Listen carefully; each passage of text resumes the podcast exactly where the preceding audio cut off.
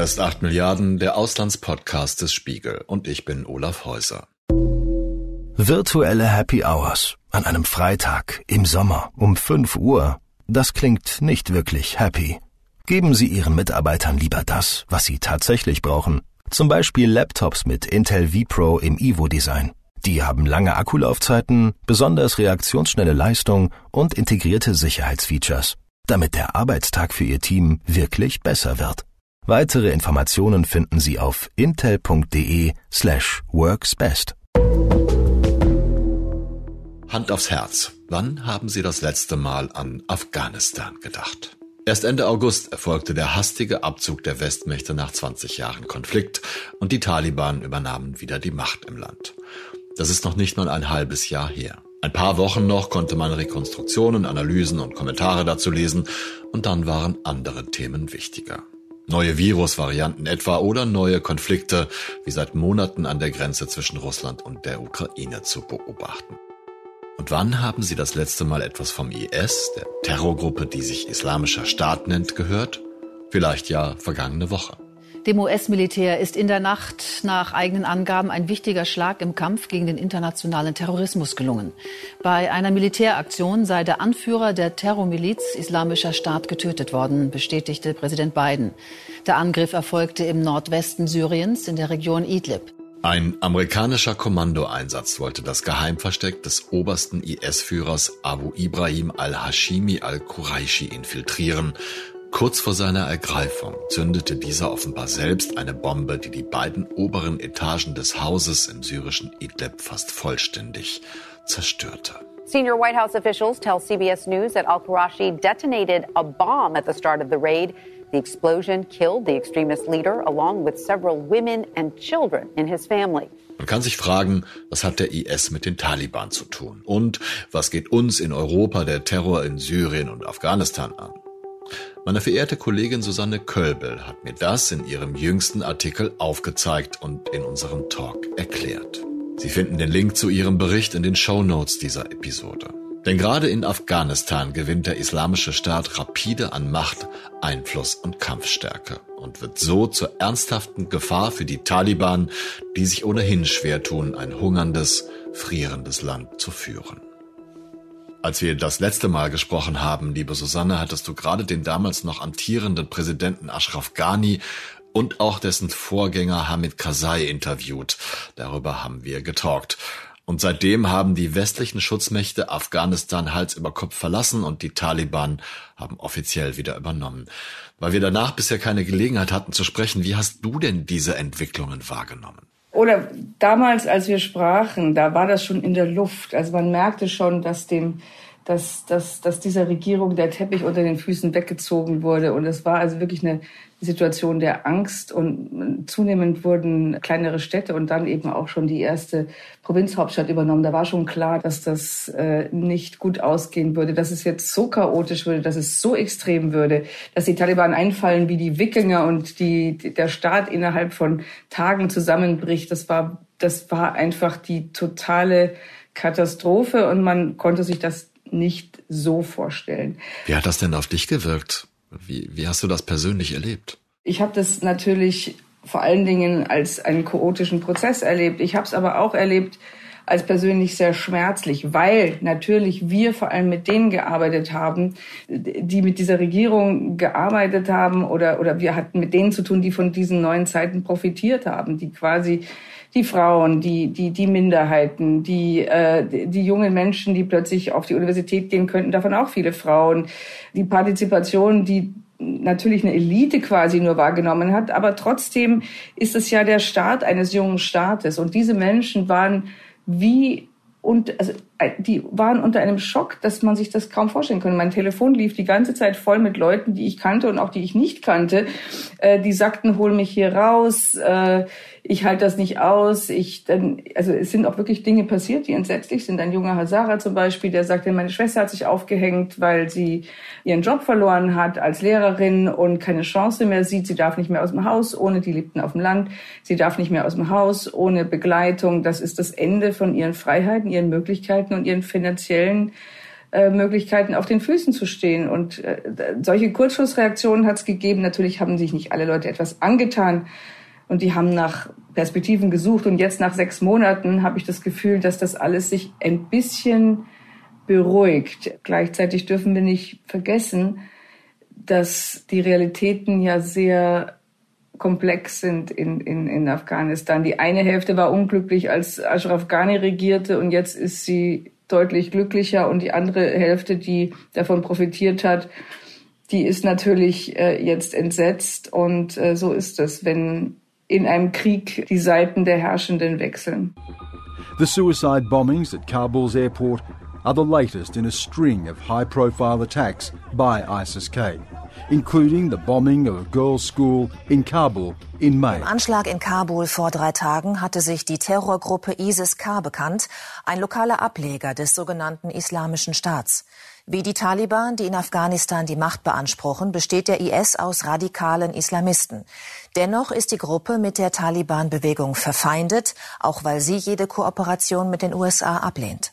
Als dann mitten in der Evakuierung am 26. August vergangenen Jahres ein Selbstmordattentäter am Kabuler Flughafen mehr als 180 Menschen ermordete, war ich ehrlich gesagt sehr überrascht von der Nachricht, dass es ein Anschlag des Islamischen Staates war. Du, du wahrscheinlich nicht so sehr, Susanne, oder? Der Islamische Staat war schon seit Jahren in Afghanistan aktiv, unterschiedlich erfolgreich. Der ist gegründet um 2014, als damals in Mosul äh, die Stadt eingenommen wurde und mit ein, der, der Islamische Staat einen unglaublichen militärischen Erfolg gegenüber dieser eigentlich großartig ausgerüsteten Armee in Irak hatte und plötzlich die zweitgrößte Stadt Iraks beherrschte.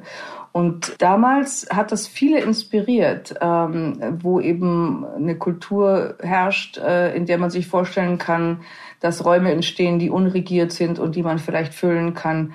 Und so war es auch in Afghanistan. Und die haben dann die Provinz Khorasan äh, gegründet. Das ist so eine Referenz auf die große alte Zeit Persiens wo, wo Persien eben die, die führende Kulturnation gewesen ist und man, man, man sieht sich also wieder in diesem Herrscheranspruch, ne? wobei es eigentlich ein bisschen verrückt ist, weil Persien damals, wie gesagt, eine Hochkultur war und der islamische Staat eigentlich eine eine, eine, eine, eine Steinzeitdiktatur vor Augen hat aus uns, aus unserer Sicht. Also das heißt, der IS war immer da. Nun muss man sich fragen, wer ist der IS denn überhaupt? Gute Frage, Susanne.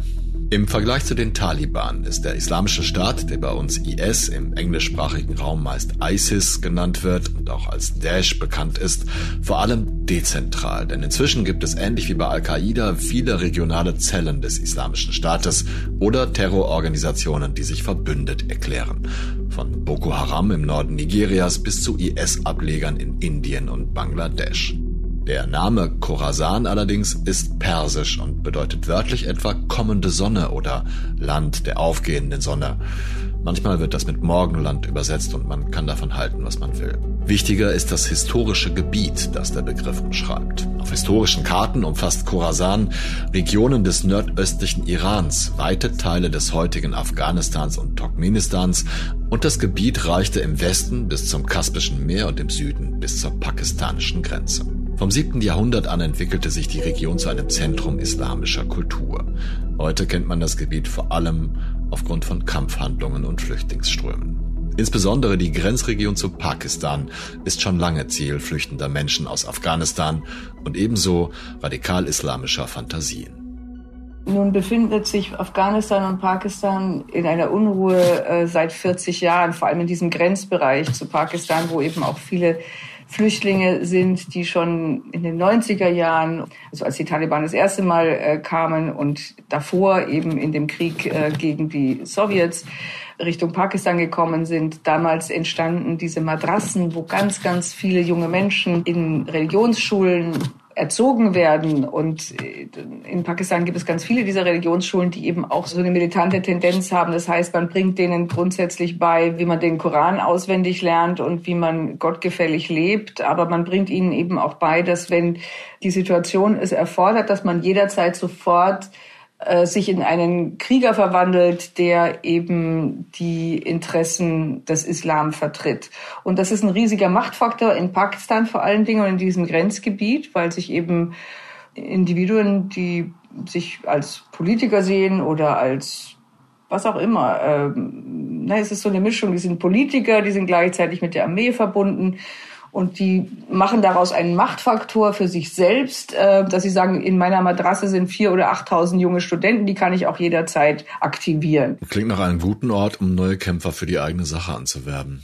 Das sind Potenziale, die auch jederzeit inspiriert sind, sich einer solchen Organisation anzuschließen, wenn ihnen das ideologisch opportun erscheint. Und es hat immer wieder Absplitterungen gegeben, ähm, zum Beispiel auch von den Taliban. Aus diesen Matrassen sind eben auch die Taliban entstanden oder daraus rekrutiert sich der Nachwuchs der Taliban. Und innerhalb der Taliban, das ist ja eine riesige militärische Organisation, gibt es immer wieder Abspaltungen. Die Taliban sind keine homogene Gruppe. Die sind die traditionellen Taliban, die eben ursprünglich schon ähm, in der ersten Runde 19, in den 90er Jahren das Land regiert haben. Dann haben wir eine andere Gruppe, die sehr radikal ist und die sehr militant organisiert ist. Das ist die Haqqani-Gruppe, die sehr stark ist jetzt auch in der Regierung in Kabul und die eng mit dem pakistanischen Geheimdienst zusammenarbeitet. Dann haben wir eine Gruppe, die gar nichts mit dem pakistanischen äh, Establishment zu tun hat, die gegen die pakistanische Regierung arbeitet, die sogenannte TTP. Das ist eine Organisation, die entstanden ist, die eben vom, vom, vom, vom, vom Geiste her schon wie der IS ist, die versuchen, die pakistanische Regierung zu stürzen. Und aus solchen, aus dieser Gruppe zum Beispiel haben sich IS-Führer rekrutiert und die sind wiederum teilweise auch in Afghanistan gewesen, um dort sicher zu sein vor dem pakistanischen Zugriff. Ich gebe zu, das hört sich ein bisschen kompliziert Wollte an. Wollte ich gerade sagen, aber du wirst es mir entwirren, Susanne. Ist es vielleicht sinnvoll, zwischen Taliban und IS zu unterscheiden? Gibt es Unterschiede, die man da festmachen kann? Das gibt es auf jeden Fall, zumindest mal was das Ziel angeht. Die Taliban sind eigentlich eine Gruppe, die nichts anderes wollte, als zurückzukehren nach Afghanistan und dort ein sogenanntes Emirat zu errichten. Das Emirat hat klare Grenzen, es hat einen hat eine Regierung, die auch nicht nur aus einem Menschen besteht, sondern eben aus einem Gremium und dann eben nach islamischen äh, Vorgaben, also der Scharia, lebt und regiert und hat klare Staatsgrenzen und will sich auch als Staat verstehen und will auch als solcher geführt werden. Zweifelt auch jetzt nicht wirklich an, dass Afghanistan äh, der Raum ist, den, in, den, in dem sie regieren möchten und nicht unbedingt darüber hinaus. Der Islamische Staat dagegen ist ein internationaler Terrorverbund mit einer klaren hierarchischen Struktur, die einen, einen Kalifen zum, zum, zum Herrscher hat, der absoluten Gehorsam verlangt.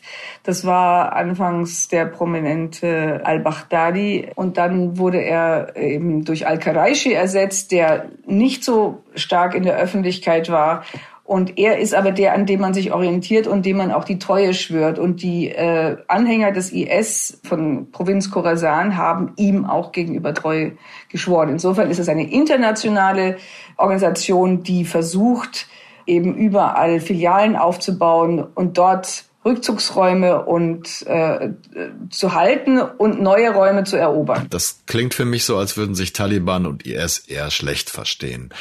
Oder gibt es auch Gemeinsamkeiten im Verhältnis zwischen beiden Gruppen, die man beachten muss? Das Verhältnis zwischen den Taliban und dem Islamischen Staat ist schon aus grundsätzlichen Erwägungen miserabel, nämlich weil sie sich selbstverständlich als Konkurrenten betrachten. Die Taliban betrachten sich als diejenigen, die aus Afghanistan kommen und die dort äh, quasi ihre Art des Lebens äh, traditionell fortsetzen möchten und durch die Idee des Emirats äh, ist es halt eine Staatsform, äh, die, sie, die sie sich da gegeben haben.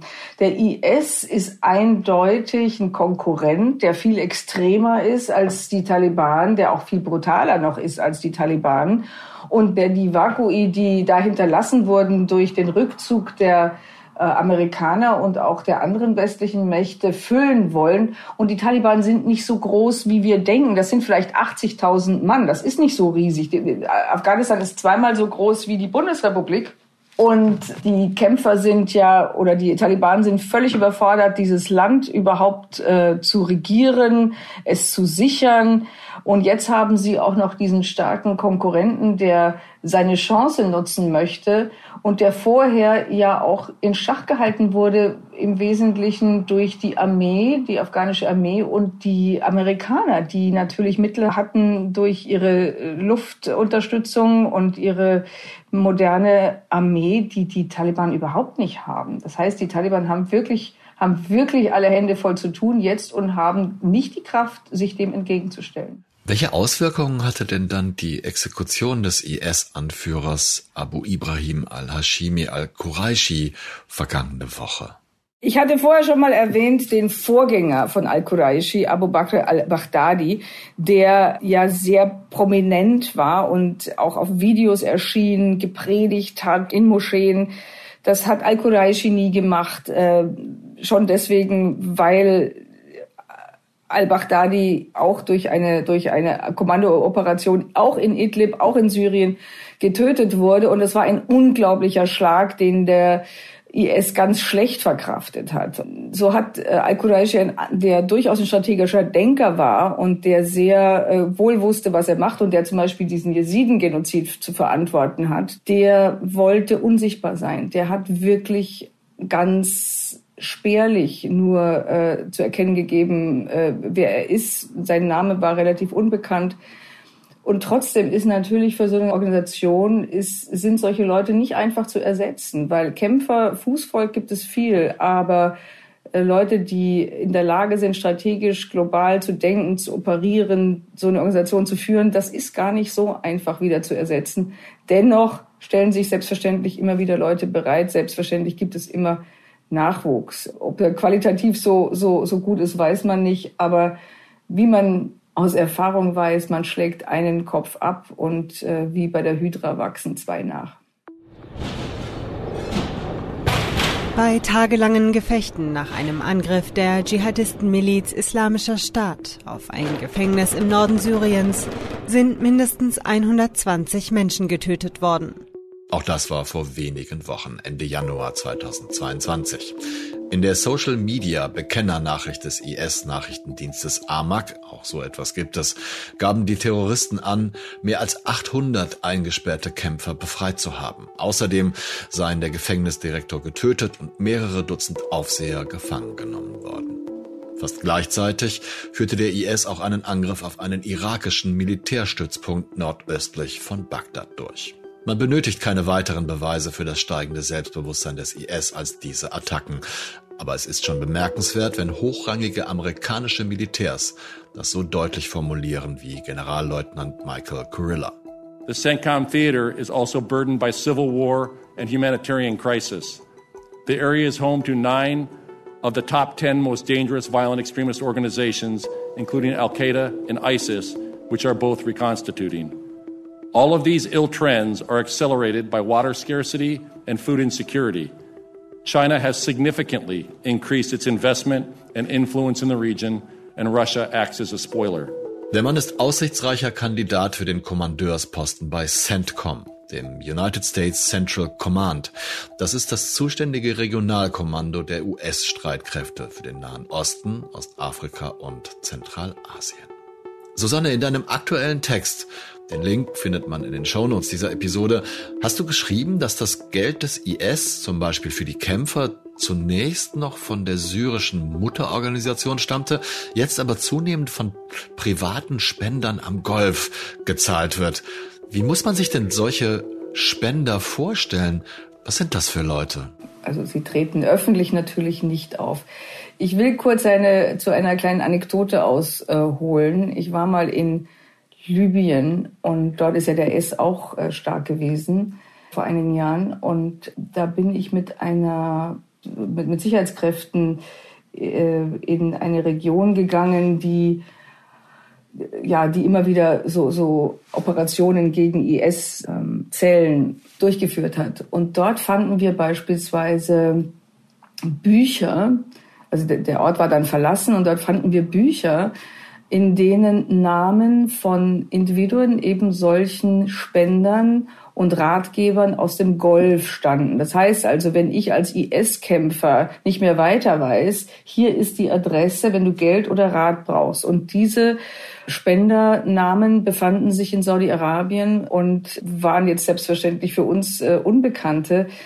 Aber man muss sich das so vorstellen, dass in diesen sehr, sehr konservativen Golfländern, die eben die Idee haben, dass irgendwann mal der Islam eben sich ausbreitet und äh, das sind die, das ist so ein bisschen wie bei uns der schwarze Block in Kreuzberg, Berlin am 1. Mai. Also das sind die, die quasi die Vorkämpfer sind und die unterstützen sie. Ich bin der Meinung, oft in Unkenntnis dessen, was sie wirklich anrichten, was sie wirklich tun wohin Spendergelder wirklich von Gläubigen äh, kommen, weiß man ja auch nicht. Viele, viele Gelder werden einfach eingesammelt in Moscheen, so nach dem Motto, wir brauchen äh, für unsere Brüder, die den Islam verteidigen, spenden, äh, sammeln wir Geld. Oder es gibt wirklich reiche Saudis oder reiche Kataris oder andere Golf. Äh, Golfleute, die glauben, dass sie das Richtige tun und, und konkret äh, größere Geldspenden machen. Und das ist etwas, was die saudische Regierung versucht hat äh, zu stoppen. Äh, das ist lange Zeit durchaus geduldet gewesen. Aber spätestens seit 9-11, also seit dem Anschlag 2001, äh, gibt es da eine enge Zusammenarbeit, dass das ganz klar nicht mehr gewünscht ist und äh, der Staat vor allem nicht mehr involviert ist.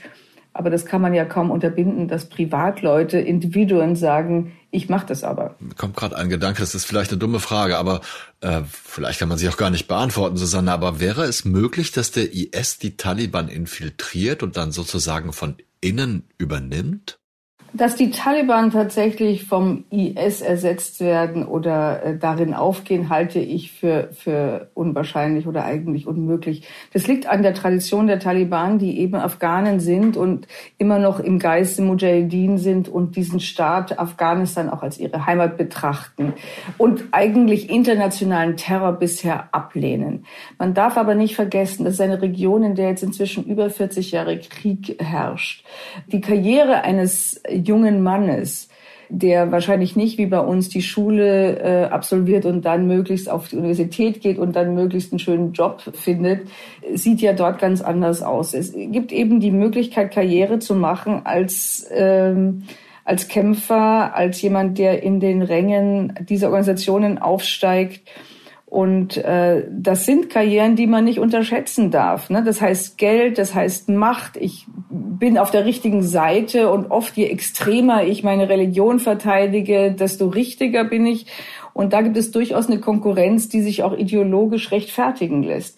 Das heißt, dass wenn ich bei den Taliban bin und vielleicht als stellvertretender Kommandeur nicht sehe, dass ich aufsteigen kann, dann äh, lasse ich mich womöglich auch abwerben. Dann äh, suche ich andere Aufstiegschancen, wo ich schnell zu Macht und Einfluss kommen kann, wenn, wenn sie mir geboten werden. Und solche Angebote gibt es durchaus. Hast du Beispiele, wie sowas ablaufen kann? Nun gibt es, wie ich äh, eingangs erwähnte, auch verschiedene Gruppen bei den Taliban, zum Beispiel die Hakanis, das ist eine alte Mujahedin-Familie, die zu einem richtigen Milizenunternehmen äh, aufgestiegen ist, sehr, sehr einflussreich, sehr gut organisiert, die ihren Hauptsitz in Nordbasiristan haben, das heißt also in Pakistan, haben ursprünglich aus Nangarhar äh, kommen, ursprünglich aus dem Osten Afghanistans kommen und dort aber Kontakte aufgenommen haben zu allen möglichen Organisationen, auch eben zu Al-Qaida, die damals auch Osama bin Laden eingeladen haben nach Afghanistan. Das heißt also,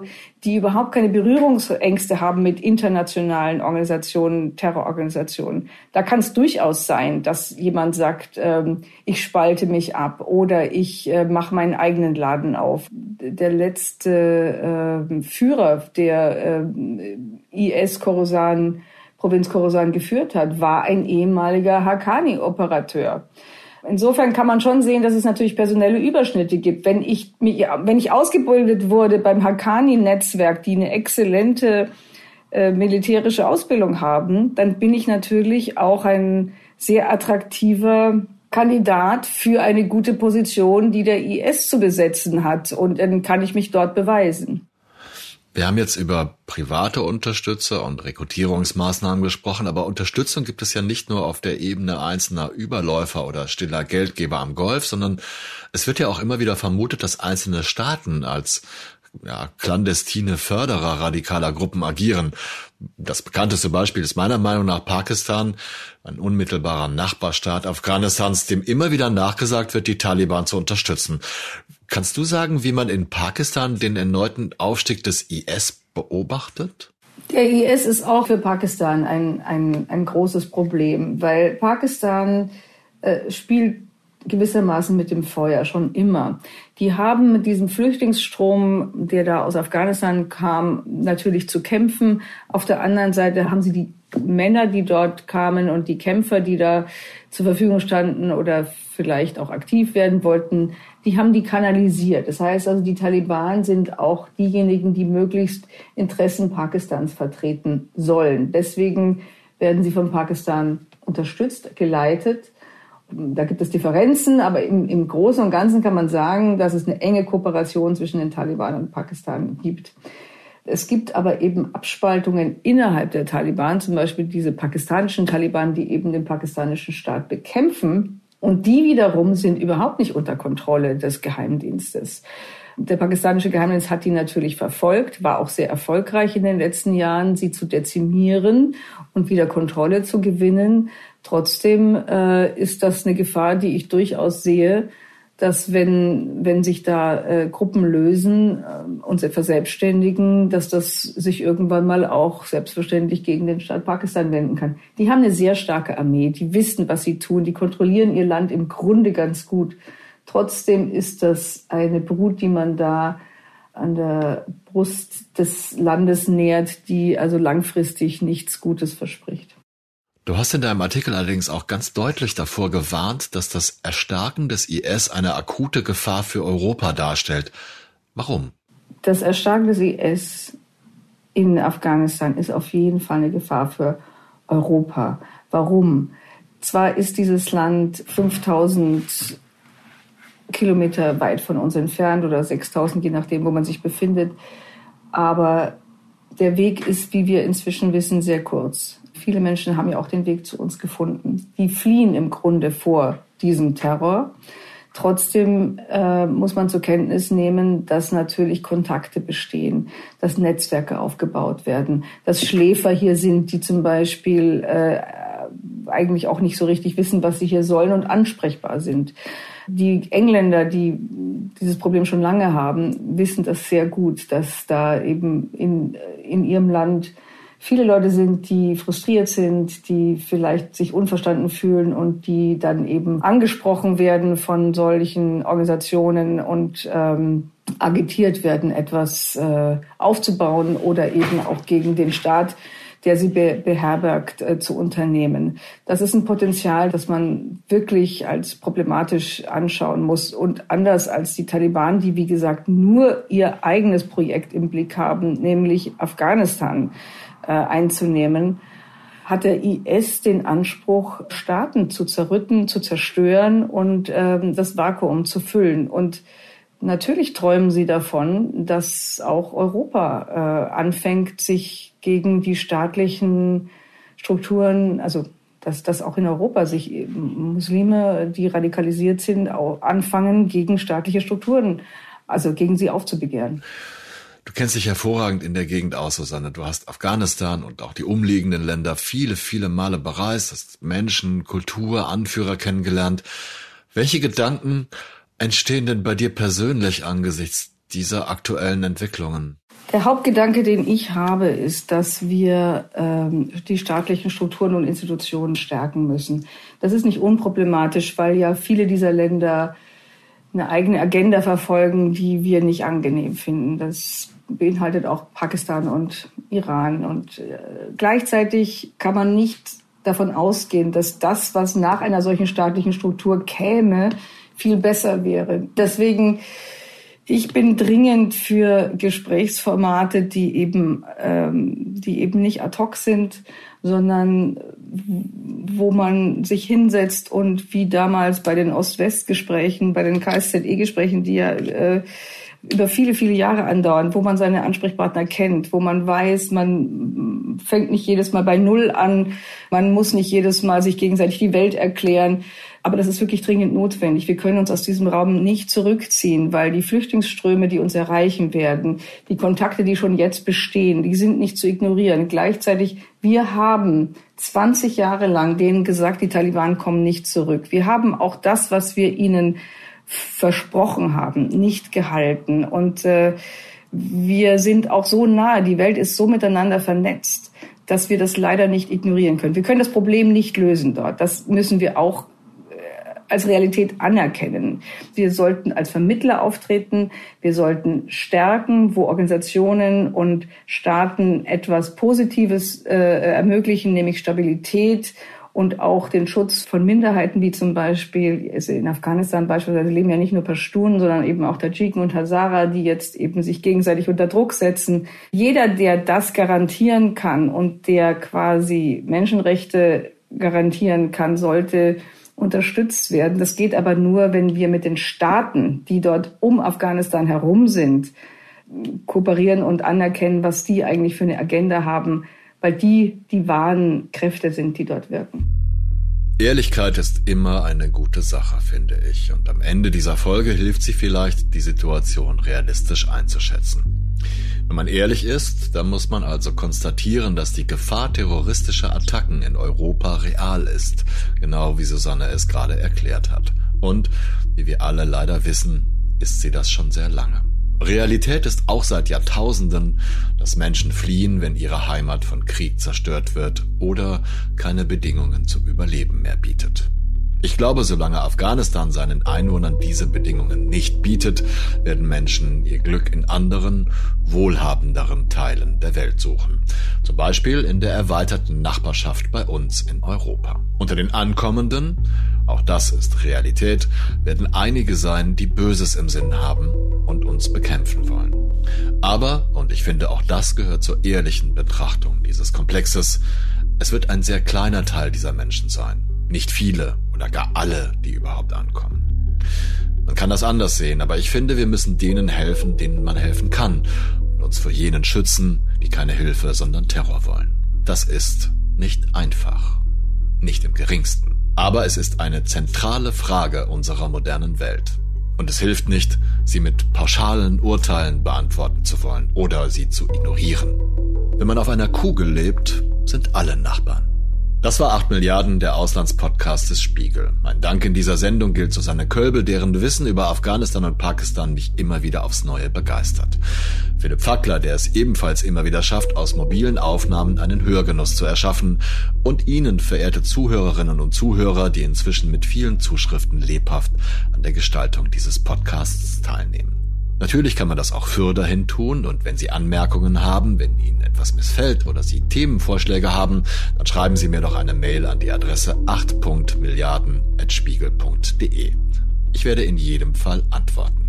Und wenn Sie sich für weitere Podcasts des Spiegel interessieren, dann können Sie diese nicht nur in Ihren Podcast-Playern, sondern stets auch in der Audiothek hören auf spiegel.de slash audio. Dort finden Sie zum Beispiel den Ideen-Podcast Smarter Leben, in dem es diese Woche um grüne Wertanlagen geht, Stimmenfang, den Politik-Podcast mit der aktuellen Folge Steuergeld für die Kirche in Ewigkeit Amen und ab der kommenden Woche auch wieder neue Folgen unseres Klimaberichts des Spiegel-Podcasts zur Lage des Planeten. Hören Sie rein, wenn Sie mögen und bleiben Sie tapfer und gesund. Ich verbleibe bis nächste Woche, Ihr Olaf Häuser.